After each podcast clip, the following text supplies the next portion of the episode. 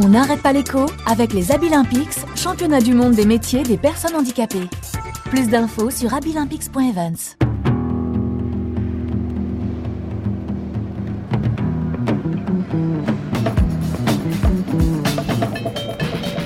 On n'arrête pas l'écho. On n'arrête pas l'écho.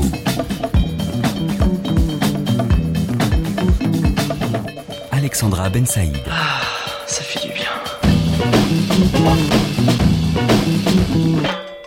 Ça fait du bien d'entendre ça. L'une des phrases les plus importantes de la semaine, la phrase de Vladimir Passeron. Je connais pas. Bon, Vladimir Passeron. Mais qui est Vladimir Passeron? C'est le chef du département de la conjoncture de l'INSEE.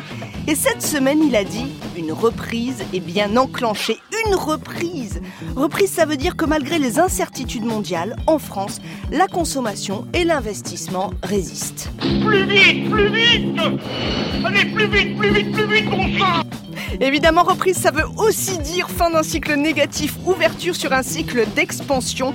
Et là, à lire les prévisions des statisticiens, pas de quoi s'enflammer, la croissance reste molle. Alors, dans ce contexte, le coup de pouce de 2 milliards et demi ou presque aux fonctionnaires par an, est-ce que c'est, d'après vous, du soutien à la consommation et donc à la croissance ou bien est-ce que vous voyez plutôt cela comme une injonction paradoxale à l'hôpital, aux collectivités territoriales sur les économies à faire? Voilà, une excellente question et je vous remercie de l'avoir posée.